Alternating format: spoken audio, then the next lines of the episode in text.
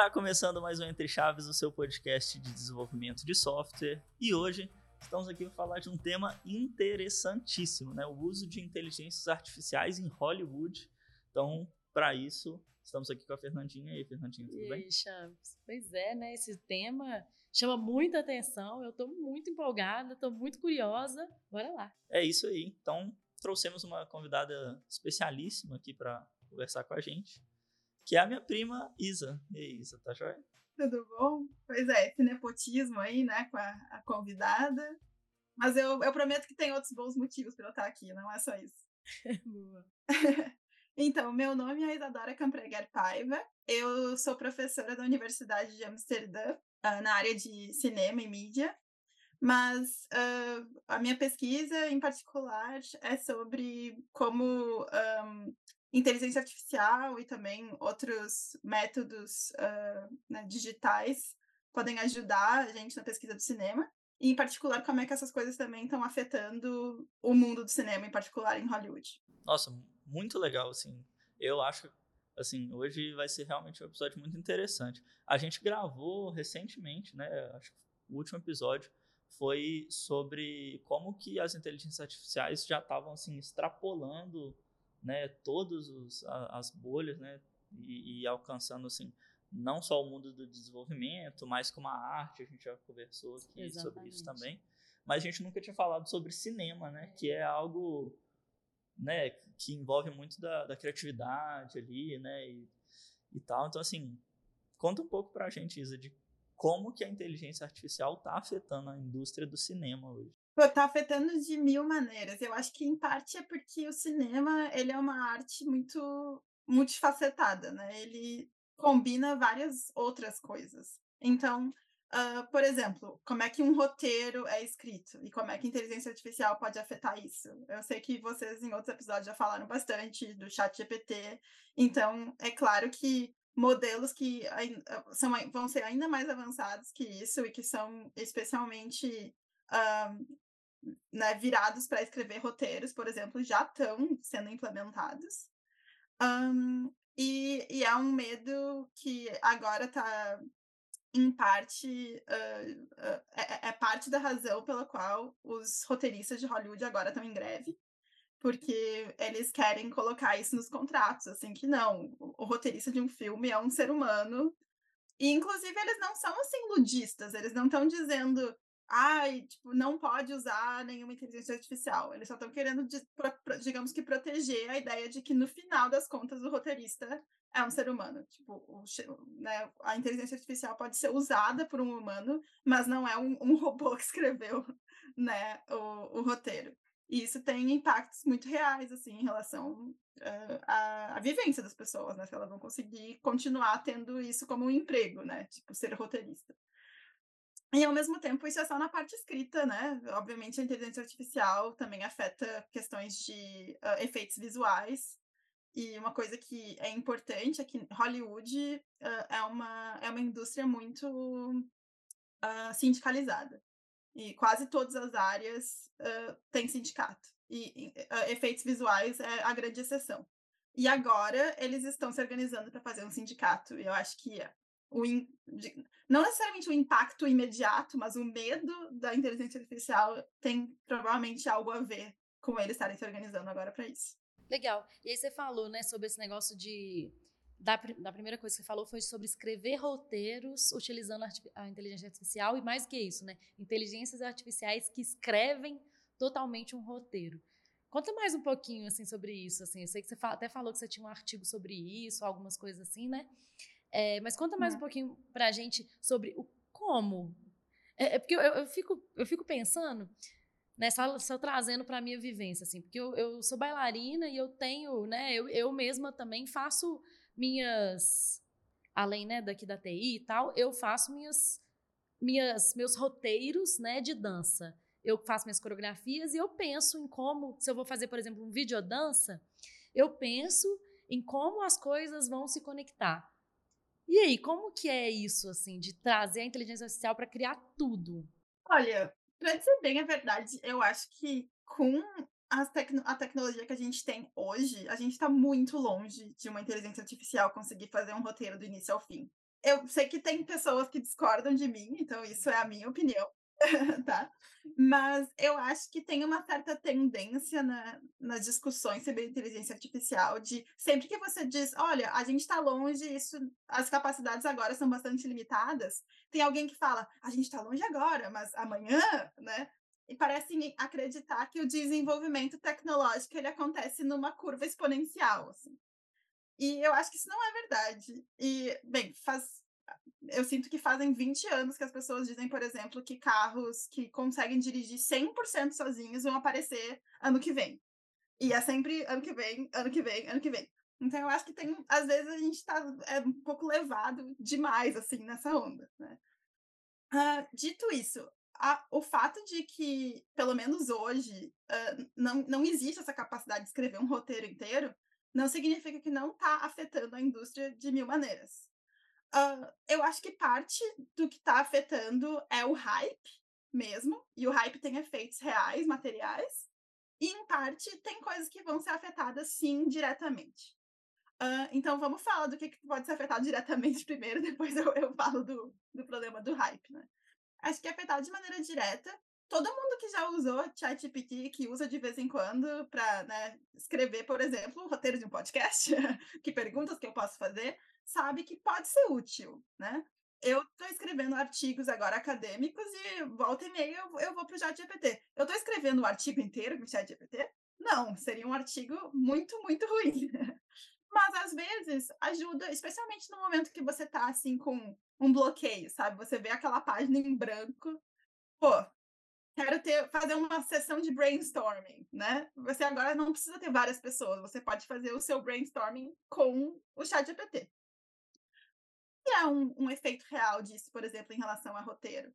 É que uh, quando a gente está falando de roteiros de séries de TV, por exemplo, uma série de TV ela tem muitos roteiristas. Em geral, tem uma, uma sala inteira de roteiristas.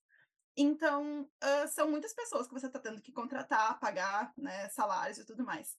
E agora, os grandes estúdios de Hollywood estão querendo diminuir essas salas. Porque a ideia é, hum, a gente ainda precisa de um humano para realmente escrever aquele roteiro? Precisa, mas quem sabe não precisa de tantas pessoas fazendo esse brainstorming, fazendo aquele debate. A gente pode, né, contratar menos pessoas. Então, esse eu acho que já é um efeito real. Uh, um efeito que é mais por conta do hype do que por conta das capacidades atuais, assim, uh, de, de, desses modelos, é que as pessoas estão sendo ditas todo santo dia que, ai, amanhã o AI vai conseguir tirar todo o seu emprego, 100% do seu emprego. E eu acho que esse medo que coloca nas pessoas, ele também tem um efeito material econômico, porque pode deprimir salários. Né? Se você tem medo de que você pode ser substituído, você não vai ter tanta coragem de pedir mais.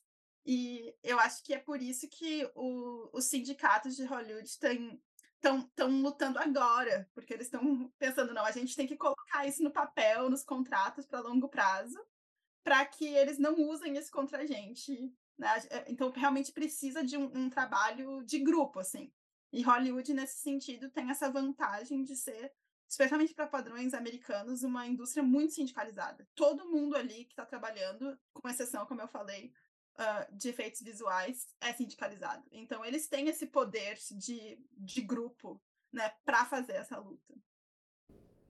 Nossa, muito massa. E assim, eu acho que conversa muito com discussões que a gente já teve aqui sobre desenvolvedores mesmo, né? Porque sempre surge esse medo de as inteligências artificiais vão substituir os desenvolvedores. Só que do mesmo jeito que elas não conseguem escrever um roteiro do início ao fim, elas muito menos conseguem construir um sistema do início ao fim, né? Então, assim, é muito mais pensar nisso como uma ferramenta do que como um substituto, né? É, a gente inclusive já falou aqui justamente sobre talvez haver uma redução, né, da mão de obra no sentido de, beleza, talvez um time que eu precisava de cinco, agora eu vou precisar de dois, mas ao mesmo tempo a gente também já falou sobre especialização da mão de obra também.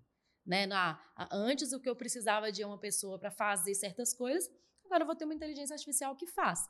Talvez essa, essa pessoa vai, vai ter que se especializar mais e vai, vão criar novas coisas, né?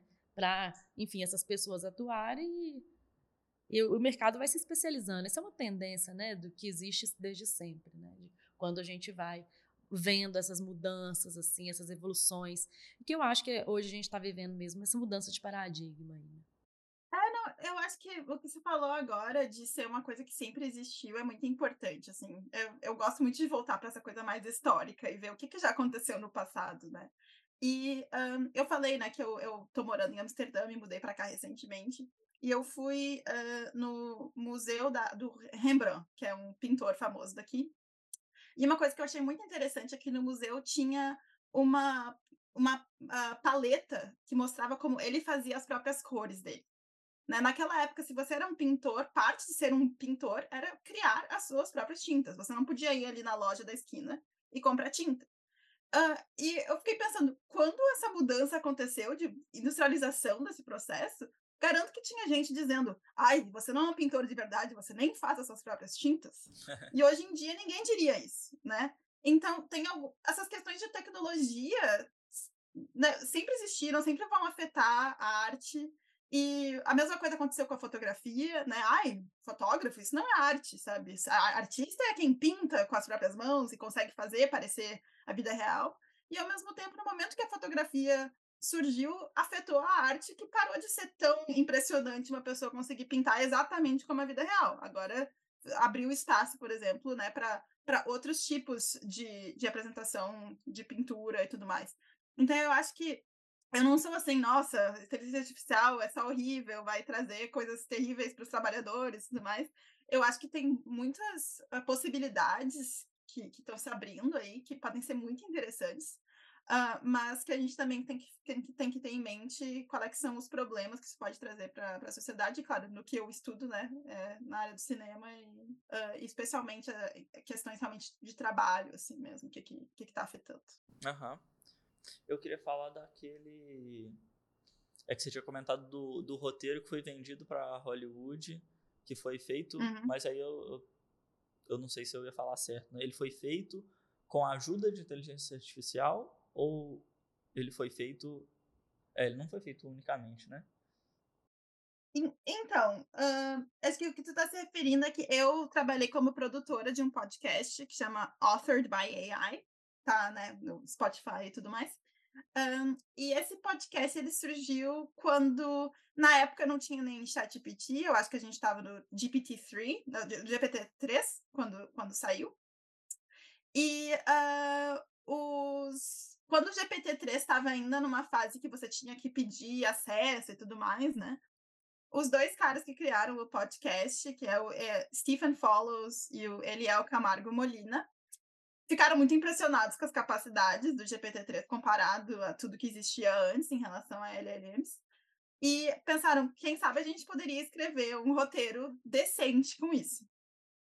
E eles trouxeram essa ideia para um produtor de Hollywood, que a gente não pode dizer o nome, tá, tá, foi assinado o contrato, uh, e que, que falou para eles: olha, escrevam o que vocês conseguirem 100% com, com isso. Então, era meio que um teste, assim, sabendo que não é dessa maneira que vai, que vai ser implementado na vida real, pelo menos não por muito tempo. Mas a gente quer ver o que, que seria capaz, assim, tipo, o máximo possível, né, puramente pelo, pelo modelo. E daí, nesse caso, não era não se tratava de escrever um roteiro inteiro. A ideia era escrever o que em Hollywood eles chamam de um treatment, um tratamento, que é uma coisa bem comum, assim, se você escreve alguma coisa em Hollywood, muitas vezes você não dá o roteiro inteiro, que daí tá, seria, sei lá, 150 páginas, né? Você escreve, tipo, um resuminho, assim, do filme em forma de prosa, tem umas 10 páginas. Então, foi isso que eles escreveram com o GPT-3. E, assim, você pode ler, é, é minimamente co é coerente, né? Tá, é, é, muito impressionante comparado com qualquer coisa que a gente conseguia fazer dois anos atrás. Mas se um, uma pessoa realmente fosse um, uma, querendo ser um roteirista profissional e entregasse aquilo, iam rir da cara dessa pessoa. é, é, um, é um péssimo trabalho. Mas é um péssimo trabalho porque é muito clichê.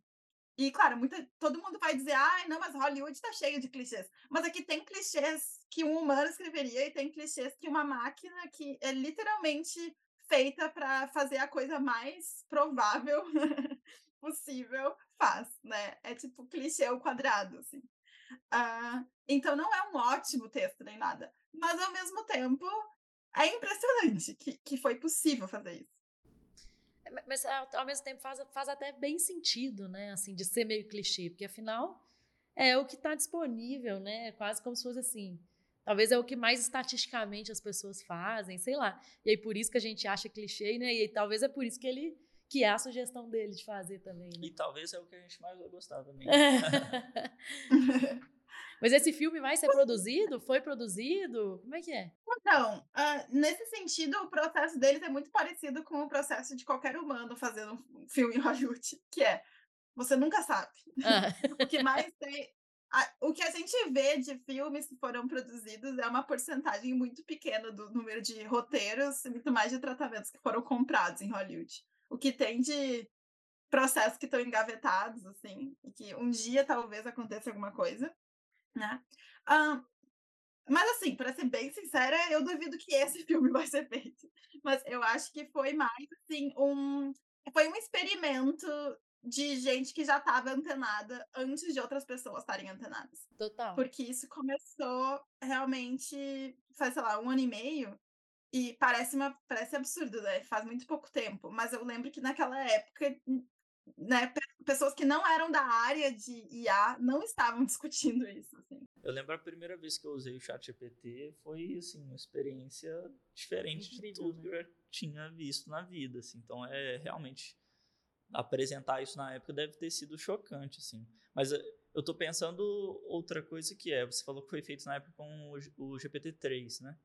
É, uhum. Você acha que agora, com as últimas versões do GPT, e com mais capacidade, mais dados, né? Porque aumentou assim é, de maneira estratosférica, né? A quantidade de dados que ele está processando. Então, você acha que a capacidade dele é, de produzir um roteiro que talvez não seja tão clichê e tão tosco assim, seja você já está percebendo alguma diferença com isso? A verdade é que a gente tem que separar muito o que é um roteiro e tal do tratamento. Eu acho que escrever um roteiro de verdade, decente, a gente está muito, muito longe de conseguir. E por quê? Uh, não é nem a questão dos clichês, que, né, como a gente bem sabe, tem bastante filme clichê aí também por aí. Mas é uma questão de coerência, de habilidade de manter coerência por muito tempo. Então, quando a gente está falando de um roteiro, né, imagino que tá todo mundo pensando num filme, num longa, né, um longa-metragem, um filme de né, uma hora e meia, duas horas, pelo menos. Um roteiro de um filme desses teria por volta de 170 páginas.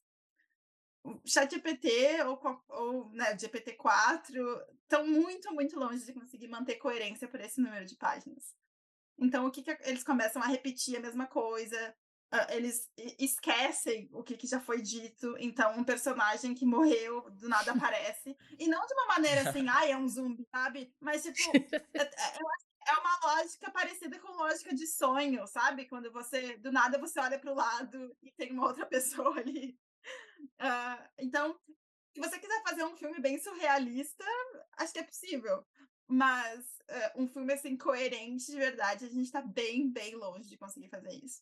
Um, os roteiros, por enquanto, estão parecendo os sonhos que eu tenho, não tem pé nem cabeça.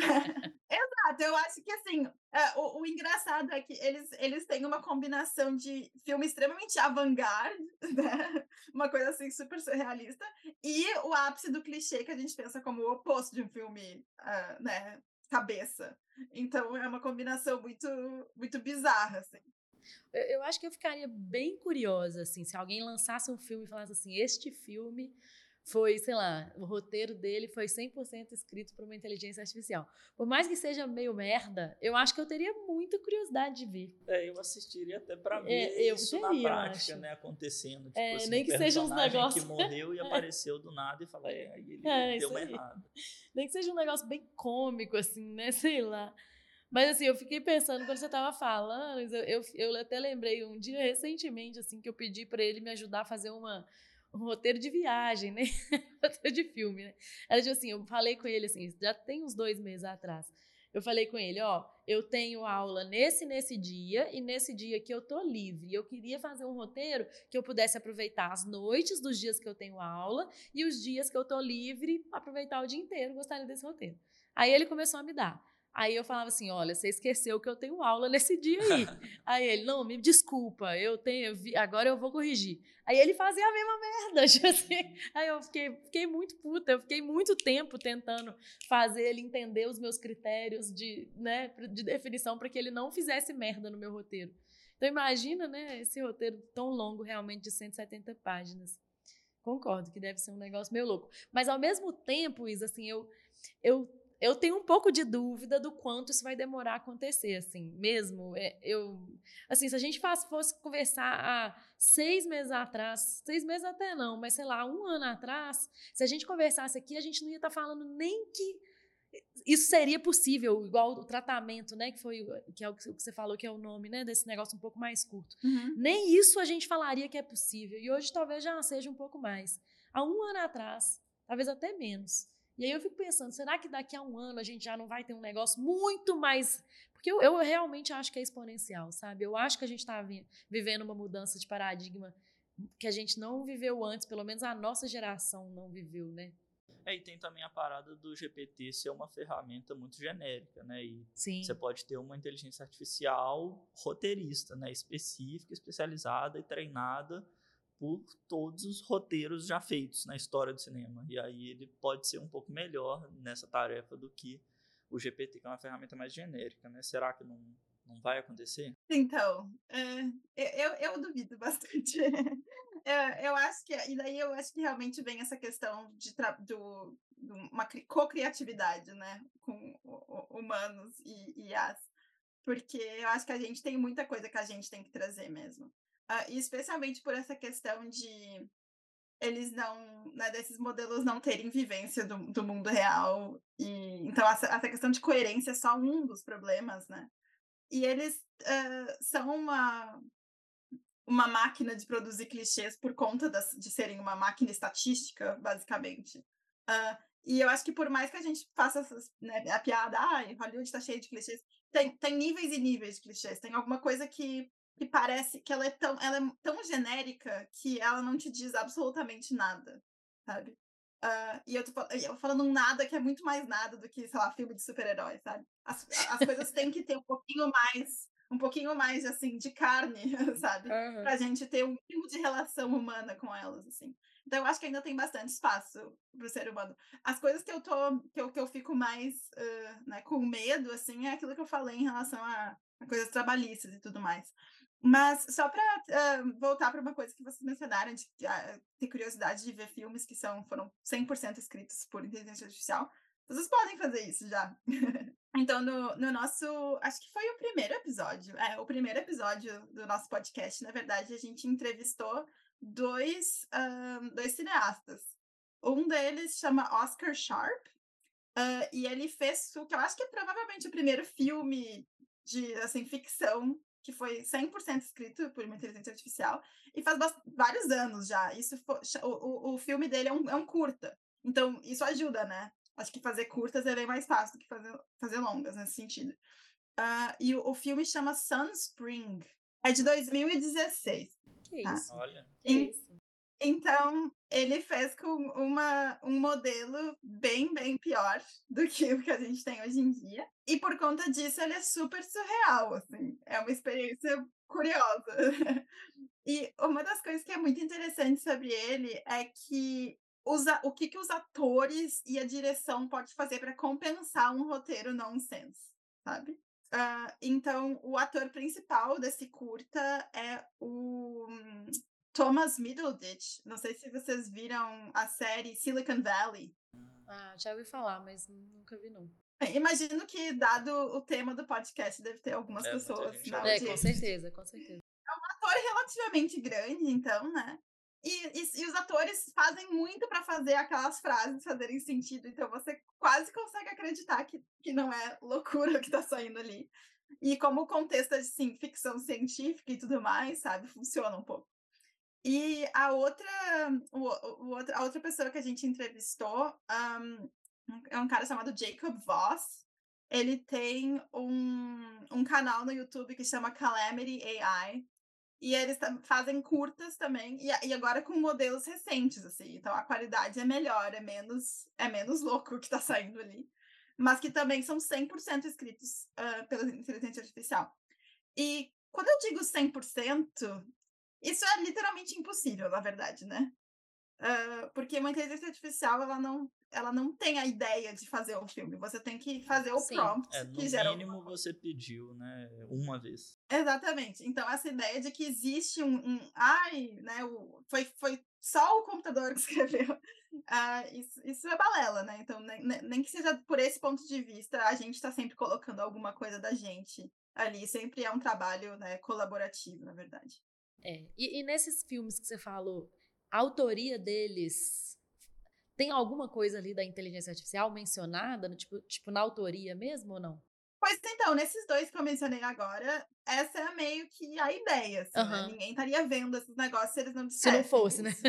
Ah, exatamente. Até porque é, é, é a qualidade é bem ruim. se você não soubesse que isso é um experimento, basicamente, né? A pessoa nem ia ah, querer relação... colocar o nome dela como é, roteirista. É, como roteirista de um negócio não, maluco, Não fui né? eu, foi, foi o GPT, foda-se. Exato. Mas eu acho que nesse sentido, ah, né, porque eu, antes eu falei, ah, eu acho que vai demorar muito mais tempo. Eu acho que isso é uma coisa que a gente vai ver melhorias agora, muito rápidas já. Já, já estamos vendo, né? Um, então, especialmente quando se trata de curtas, assim, certamente as coisas estão muito menos aleatórias, bizarras, sabe? Agora tá ficando cada vez mais sem graça, clichê, né? Porque, de certa maneira, eu acho que também tem uma certa curva, assim, do interesse que, que uma coisa dessas gera, né? Porque uh, tem algo que faz esses vídeos serem interessantes, porque é porque é tão bizarro, né? É tipo, nossa, é um negócio fascinante que nenhum humano teria feito. E eu acho que agora a gente está numa fase que um humano extremamente medíocre seria capaz de fazer esse roteiro. Uh, a, a pergunta é se vai chegar no nível que você pensa, nossa, esse é um roteiro que um roteirista de alta qualidade, que ganharia um Oscar, conseguiria fazer. E essa distância, esse gap aí, eu tô mais sobre se é possível a gente, a gente fechar. É, e, e pensando nas capacidades, né? É, quando se fala, por exemplo, de criatividade para fazer um roteiro, criar uma nova história, por exemplo, mesmo que sejam clichês, igual você mesmo falou, e mesmo que evoluindo para que não seja tão clichê, eu acredito que a inteligência artificial vai ter ali a, a criatividade, digamos assim, para fazer, porque acaba que nada se cria, né? Tudo se transforma. Então eu acho que talvez os próprios roteiristas hoje não têm sua, quer dizer, tem suas ideias todas originais e tudo mais, mas tem referências e tem influências para fazê-los é, chegar nesse ponto. Com né? certeza, né? Bebem de várias fontes e até às vezes meio tipo, inconsciente mesmo, né? Você, é. você bebeu juntando de trem, aí você fala, nossa, tive uma ideia incrível, que assim, de alguma forma foi, alguma influenciada, forma foi influenciado. Né? Por outras coisas. Então essa criatividade pode vir muito por aí. Mas ao mesmo tempo, algo que o próprio GPT repetiu várias vezes quando a gente entrevistou ele aqui, é que ele não tem emoções e sentimentos e tudo mais. Então acho que tem tarefas que vai ser um pouco mais difícil para ele reproduzir. Então seja para colocar uma emoção no roteiro, imagino, né? Quanto também, não sei, é, me parece, assim, me soa um pouco mais difícil colocar uma inteligência artificial para substituir um ator, por exemplo. Ou isso aí também já é algo que vem, vem é, sido pensado, sabe? Olha, eu não sei não. Eu acho que a questão dos atores é, na verdade, talvez mais fácil do que a de roteiros. Um, e daí a pergunta também vem o que, que significa inteligência artificial, né? Porque eu acho que é um termo que é, é mais difícil de definir do que parece, e tem coisas que a gente está fazendo há muito tempo já, que agora estamos chamando de inteligência artificial e que antes a gente não chamaria. Então, o que, que significa um ator né, que é feito por inteligência artificial? Bem, uh, uma coisa que está virando cada vez mais comum agora no cinema é eles rejuvenescerem artificialmente os atores usando métodos né, que são, acho, muito próximos do que a gente chamaria de inteligência artificial. Porque não é uma pessoa que está mudando cada, cada frame manualmente, né, de maneira digital.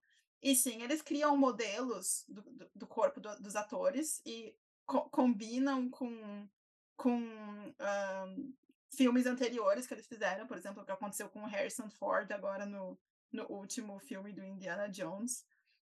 E, e, isso é uma das questões que, que também tá. Porque quando eu, eu falei antes da, da greve dos roteiristas, né? Mas os atores também estão em greve agora em, em, Hollywood. E essa é também uma das questões que eles estão uh, debatendo. Porque aparentemente já virou uma coisa comum em Hollywood que quando você uh, é um, um figurante num filme, eles te colocam numa máquina que parece aquelas máquinas de no aeroporto, sabe? Que fazem uhum. assim um 360 graus em você. Uhum. Mas ele faz um modelo 3D de você. Que louco. E você tá e você tava ali só para ser figurante de um filme, você ganha como se você só tivesse sido figurante uhum. de um filme. Mas agora ele vai poder usar o seu corpo em qualquer outro filme. Você assinou ali um negócio, você não leu direito o que, que você estava assinando. Isso é o, aquele episódio é, do Black Mirror. Tava aqui na, com ele na, na ponta da né? língua mesmo. O episódio do Black Mirror, não sei se você viu, Isa. Dessa última eu, eu não vi ainda, mas eu, eu li sobre. É, o primeiro episódio é bem isso. É sobre exatamente isso. Assim, não, não só sobre os figurantes, né, mas pessoas, atores e são utilizados o modelo deles assim para fazer filmes que eles não fizeram te escaneei uma vez, não preciso é, mais de não você. Preciso mais Faço de você. infinitos filmes com, com seu modelo 3D e pronto. Exato. Isso é muito louco. Né? E tem gente que já morreu que eles estão fazendo isso, que a, a, pessoa não pode ser dita que em momento nenhum concordou com aquilo, né? Mas Sim. os atores estão mortos e daí eles trazem eles de volta a sua imagem. Eu acho uma coisa muito problemática. É bem problemático uh, mesmo. Eu estava pensando também no problema dos dubladores, né? Porque assim, a, a, a, me parece ainda ser um quase que um, um, negócio mais fácil mesmo de resolver com. A gente já viu tantas inteligências artificiais que fazem vozes e, enfim, conseguem é, transformar texto em voz, até com vozes bem convincentes. Fico pensando que dubladores, essa profissão também deve estar bem tipo ameaçada. assim, a, a, ameaçada mesmo, né? É, não só isso, como eu vi também um bem legal que é você conseguir colocar um filme dublado, né, e mudar uhum, a inteligência mudar, artificial para mudar uhum. A, a, boca da pessoa ali para parecer que ela tá falando aquela língua. É, e, a, e até, até a própria a voz da própria pessoa, né, que tava falando inglês Sim. lá, agora tá falando português. Exato. E é isso, né? Pois é, eu acho que esses dois usos, que de certa maneira são combinados, é um, um seria um uso só, são extremamente prováveis. Uh, e, e num futuro de curto, médio prazo, assim. Uh, porque a gente, a gente quase já tem a, a tecnologia é, para fazer isso. A gente pode fazer isso, só que não, não tá perfeito, né? Se a gente quer que a, a tecnologia tem que estar tá boa o suficiente para que fique melhor do que a dublagem, ou melhor, não necessariamente melhor, mas se for bom o é, suficiente é, que as pessoas for horrível e é mais barato, Exato, também vai custo-benefício, é, justamente. Custo-benefício sendo bom, né? Assim, a chance disso acontecer é grande mesmo. É, então, dubladores Exato. provavelmente vai virar uma profissão extinta. Estranho. É, e, é. e é aquele tipo de coisa, né? Eu, acho que mesmo quando a gente se preocupa assim com o trabalho das pessoas, eu acho que se a gente não quer ser puramente ludista, tem alguns empregos que talvez façam sentido virarem instintos. A gente, Sim. né? Sim. Tipo, uh, uma, uma coisa que eu acho interessante também historicamente, assim, para né, mostrar como isso não é uma coisa 100% nova, é que quando aconteceu a mudança para o cinema com som, né, do cinema mudo para o cinema com som sincronizado, por volta do é, final do, da década de 20, início dos anos 30, uh, o número de músicos do, que, que uh, perderam emprego foi enorme. O, o, estúdio distribuidora Paramount era o maior contratador de músicos do mundo. E essas pessoas foram todas demitidas. Porque o que, que acontecia? Você ia para o cinema, o cinema era mudo, mas na verdade você estava ouvindo música, né? Tinha uma orquestra inteira. Então, todo o cinema, mesmo o cinema mais pequenininho, ele tinha pelo menos um pianista. E os cinemas grandes tinham uma orquestra inteira tocando. Então imagina o número de pessoas que perdeu o emprego, sabe? Mas ao mesmo tempo a gente, naquela época a gente ia querer dizer, ai, ah, mas eu acho então que o cinema não devia agora ter som. Não, é uma mudança tecnológica que tinha uma demanda também da população, as pessoas amavam os filmes, os primeiros filmes que saíram foram super sucesso. Então, fez sentido de ter essa mudança tecnológica, sabe? Acho que às vezes tem algumas perdas dessas de emprego que vão acontecer e que simplesmente é, é parte do, do sistema e não é necessariamente negativo, por mais que, claro, que para a pessoa que perde o emprego é complicado dizer isso, né? É claro, assim, mas é, é o que a gente estava falando sobre especialização, né? Algumas coisas vão de, deixando de existir e algumas coisas vão sendo mais especializadas. E essas pessoas têm, né? Têm, elas podem, né? Se, e vão se especializando mais, né? É complicado, mas é, é isso, né? São os digitadores também das máquinas de escrever que existiam antes, os datilógrafos. Tudo isso existia, é, né? Mas, e hoje mas, não existe mais. Mas é só. Assim, eu sei que a gente já falou que isso se repetiu várias vezes na história e tal. Só que. É, eu tô até com medo de falar isso, né? Mas será que dessa vez não é um pouquinho mais assustador ou as capacidades são um pouquinho mais sabe? Porque, tipo assim, antes, beleza, surgiu a máquina fotográfica ali, e aí ameaçou a, a profissão dos pintores ali. Agora a gente está, ao mesmo tempo, com ferramentas, inúmeras ferramentas de inteligência artificial, que são capazes de influenciar diretamente diversas áreas do mercado, assim, no trabalho é de uma, né? muitas assim, né? pessoas, é. Isso tudo acontecendo ao mesmo tempo, sabe? Será que dessa vez não é algo a se pensar, tipo assim, como vai ser essa transição e, né, e como é que a gente vai conviver com essa com essa mudança aí de, de mão de obra, assim, né? É por isso que eu acho que essa discussão tem sido um pouco mais, mais quente, assim, mais preocupante. Por isso que a gente fala sobre ela também. Tudo. É. a gente já falou sobre ela várias vezes, mas assim, é um negócio muito importante e interessante de discutir. É porque a gente não tem. Primeiro que a gente não sabe o que vai acontecer. Eu acho que por mais, né, como você falou, esse modelo já, já foi aconteceu várias vezes, mas eu concordo com você, que a escala é maior. Eu não discordo disso, assim, que eu acho que a gente tem mais é que ter medo mesmo. mas eu acho que a gente tem medo, tem que ter medo também da, da narrativa que faz isso parecer uma coisa muito natural e que não tem nada que a gente possa fazer contra. E quando eu digo fazer contra, eu não quero dizer lutar contra a tecnologia, o desenvolvimento da tecnologia, ponto final e sim pensar como é que a gente pode lidar com isso de maneira que as pessoas continuem tendo né, acesso à, à saúde, né, Uhum, comida e sim. tudo mais. Porque, a, bem, a gente teve ganhos de produtividade nos últimos uh, 80 anos que não geraram diminuição da carga de trabalho, sabe? No Brasil, que ainda é 44 horas, uh, né, o normal.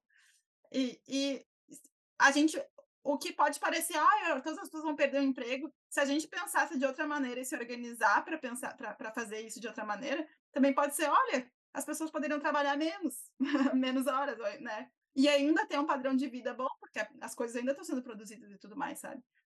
Então não é natural que todo mundo vai perder o emprego, sabe? Uh, então eu acho que nesse sentido que o que está acontecendo em Hollywood agora é muito interessante dessa questão de sindicalização, de, de luta pelo o que, que faz sentido, o que, que não faz, sabe? E se você vê o que, que os roteiristas, o que, que os atores estão pedindo, não são coisas loucas, né? Eles não estão sendo assim, a gente vai quebrar as máquinas, sabe? Um, eu acho que eles que, que, que, são demandas bastante justas, assim. De, por exemplo, oh, se você vai escanear o meu corpo, né, porque eu sou um figurante em um filme, você não pode, você vai ter que me pagar toda vez que a minha imagem aparecer em outros filmes se você está usando e você está ganhando dinheiro em cima de mim, como é que você pode me pagar por um filme só? É, Eu acho que é uma demanda super justa. Hum. É, essas questões legislativas, principalmente, caminham bem mais devagar, né, mas são cada vez mais necessárias, né? É, porque hoje em dia tem uma facilidade muito grande de fazerem isso que você falou, né? A gente escaneou ali, se assinou um termo enorme, aleatório lá e pronto, eu tenho o direito de usar a sua imagem lá e tal. Mas não pode ser assim, né? E, e, e, e eu acho que isso é algo que vai e tem que mudar muito assim no, no, futuro também, mas eu acho que vai acabar tendo que dar uma acelerada por necessidade, assim, porque acaba tendo mais pressão, mais impactos e, e discussões cada vez mais, mais sérias, mais impactantes. Então essas essas adaptações assim é, legislativas mesmo e, e, e, de regulamentação, assim, né, de, de é, consenso, né, de privacidade de dados. Isso vai ser muito discutido ainda. Não, e se, se eu posso trazer um, um, um, outro assunto que é uma pequena tangente, assim, porque eu acho que tem muito desse hype ainda de que tudo que as inteligências artificiais conseguem fazer.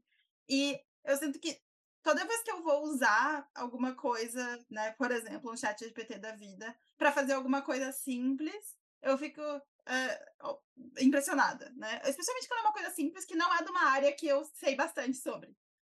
Se eu, eu, eu peço uma coisa um pouquinho mais complicada sobre algo que eu sei, sai cada porcaria. uh, e eu acho que tem coisas, às vezes, inclusive, que são. Uh, que parecem ser mais complicadas que eles fazem bem, e você pede para fazer uma coisa extremamente simples, e também é muito difícil, né? Às vezes o que a gente pensa que é fácil para um humano vai ser fácil para um, uma inteligência artificial e vice-versa, né? O que é difícil para a gente. E muitas vezes é completamente o oposto, sabe? Então as pessoas, por exemplo, falam muito né, do teste de Turing, e que eu acho que de muita maneira, um chat GPT, dependendo como é que o teste for formulado, consegue passar já, né? Agora, vocês já ouviram falar do teste de Wozniak? Não. Não. Então, o, o Steve Wozniak uh, trabalhava com o Steve Jobs, né? Tipo, ele era, digamos, o programador uh, da, da Apple no início, assim, da, da, da carreira da, da, da, Apple. E ele tem uma versão de um teste que seria, ao invés do teste de Turing, o teste de Wozniak, que é basicamente se um robô consegue entrar numa cozinha que não é uma cozinha que ele conhece já, é uma cozinha, tipo, como se fosse, assim, de uma outra pessoa, assim, um estranho, e fazer uma xícara de café.